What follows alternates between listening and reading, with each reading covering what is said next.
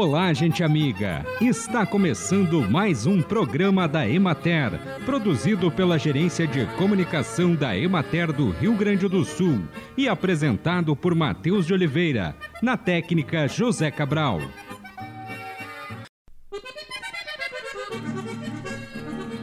O Brasil é um dos maiores produtores mundiais de tomate Quase todas as áreas cultivadas com tomateiro destinadas ao processamento industrial são plantadas com mudas produzidas em bandejas e transplantadas com auxílio de máquinas ou até mesmo manualmente, dispensando o uso de canteiros. O tomateiro é originário da costa oeste da América do Sul, onde as temperaturas são moderadas. As médias variam de 15 a 19 graus e as chuvas não são muito intensas. Entretanto, floresce e frutifica em condições climáticas bastante variáveis. A planta pode se desenvolver em climas do tipo tropical de altitude, subtropical e temperado, permitindo o cultivo em diversas regiões do mundo. A faixa de temperatura mínima para a germinação da semente de tomateiro é de 8 a 11 graus, sendo que a faixa de temperatura ótima para a germinação é entre 16 e 29 graus. A temperatura média no período de cultivo deve ser de 21 graus, mas a planta pode tolerar uma amplitude de 10 a 34 graus. Quando submetida a temperaturas inferiores a 12 graus, a planta de tomateiro tem seu crescimento reduzido, sendo sensível a geadas. Acompanhe agora o panorama agropecuário. Houve um ligeiro incremento na taxa de semeadura da soja no Rio Grande do Sul, alcançando 3% da área projetada no final da semana passada.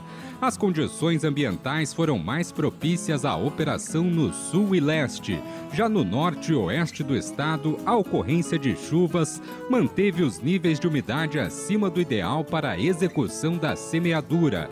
O avanço em todas as regiões ocorreu principalmente nas propriedades que planejam áreas de cultivo mais extensas, demandando mais tempo para a sua conclusão.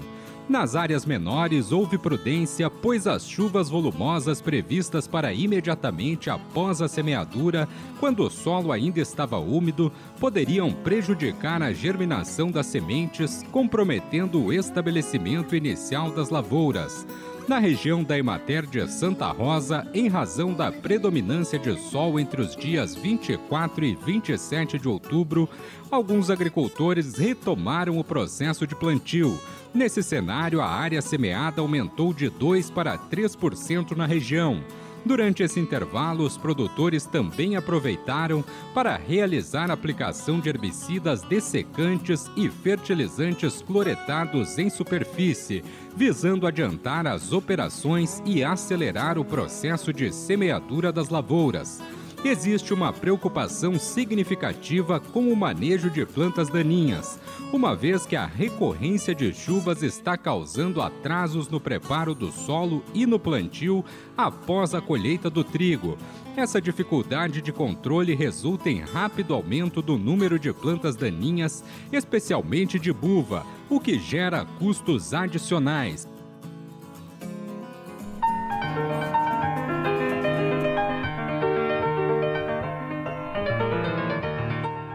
Durante as atividades alusivas ao Outubro Rosa e o Novembro Azul, a nutricionista Luciana Maia, do Instituto Nacional do Câncer, falou sobre os tipos da doença que mais acometem mulheres e homens.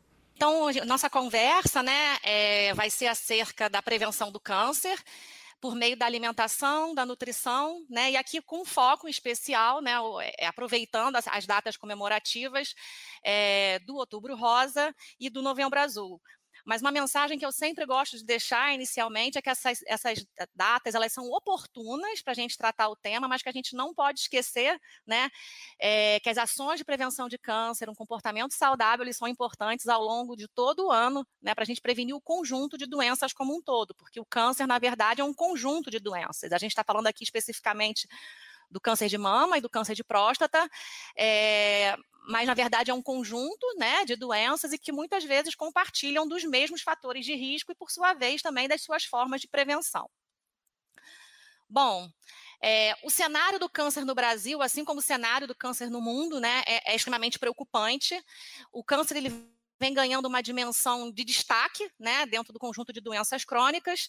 E hoje no Brasil já é a segunda causa de morte. A gente tem aí cerca, né, na, nos últimos dados, cerca de 225 mil óbitos por ano né, atribuídos ao câncer. É, o Instituto Nacional de Câncer, ele estimou para os anos de 23, 24 e 25 a ocorrência de 483 mil novos casos por ano de câncer, né, excetuando os casos de, de não melanoma. É, é, muito, né, é um volume enorme, se a gente for pensar né, na, na, na carga da doença, é um volume enorme de casos novos por câncer, de câncer por ano. No ano de 2020, a gente fez um levantamento e a gente tinha é, aproximadamente é, um milhão e meio de sobreviventes de câncer. E aí, se a gente pensar em sobreviventes de câncer, a gente está falando é, em pessoas que em algum momento da vida já tiveram um diagnóstico de câncer, independente do momento em que essas pessoas, esses pacientes estejam hoje em relação à doença.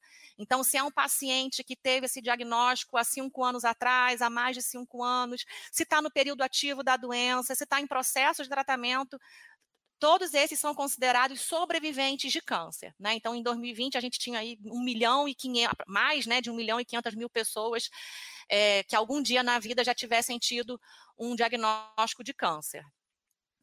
É, o tratamento, né? O tratamento é um tratamento de altíssima complexidade. É, o tratamento do câncer ele exige diversos procedimentos, é, como quimioterapia, radioterapia, cirurgia, muitas vezes químio e rádio antes da cirurgia, pós-cirurgia, tratamentos extremamente complexos, né? E com alto impacto socioeconômico, né? Assim, é um tratamento caro, não só para o indivíduo individualmente, mas também para a sociedade, para o sistema de saúde. Nós realizamos um, um, um, né, um estudo econômico, né, de levantamento de gastos é, aqui na, na, nossa área, é, e a gente identificou que no ano de 2018 o SUS gastou 3 bilhões e meio de reais somente com o tratamento da doença, né, do câncer. E eu gosto sempre de destacar que esses dados eles podem estar superestimados, né? A gente, a gente, na verdade, a gente até estima que esses gastos tenham sido muito maiores, porque nesse estudo a gente considerou o, gasto é, ambulatorial, né, e hospitalar, e a gente sabe que o, né, o, o tratamento do câncer é, tem gasto para além disso. Bom, então assim, né, é uma doença é, extremamente preocupante, né, nesse sentido, para o Sistema Único de Saúde. As hortas comunitárias normalmente são conduzidas em pequenas áreas, no pátio de casas e escolas, no terraço de prédios e sacadas de apartamentos, em espaços públicos comunitários e em terrenos baldios dentro dos limites das cidades. Neste tipo de atividade, há preferência pelo cultivo de hortaliças de ciclo curto e de baixo investimento, como alface, couve, cebolinha e coentro. Contudo, isso não elimina todos os problemas durante a condução da horta. Às vezes é necessário a adoção de medidas de combate a pragas agrícolas, como os insetos sugadores, formigas cortadeiras, lagartas, besouros, ácaros, lesmas e caracóis. A convivência entre o homem e as pragas pode ser um desafio para a produção de hortaliças. Entretanto, várias medidas de controle mostram-se efetivas para a proteção das plantas, desde que adotadas de forma correta o uso de inseticidas e acaricidas químicos sintéticos para o controle de pragas, embora preconizado na agricultura de larga escala, não é recomendado em hortas urbanas, porque são conduzidas por famílias, escolas ou pequenas comunidades que geralmente buscam a produção de alimentos saudáveis, livres de resíduos tóxicos e de baixo custo. Além disso, quem maneja hortas urbanas nem sempre tem muito de conhecimento técnico, treinamento e equipamentos adequados para empregar o controle químico de forma correta e segura. E assim encerramos mais um programa da Emater. Um bom dia a todos vocês e até amanhã neste mesmo horário.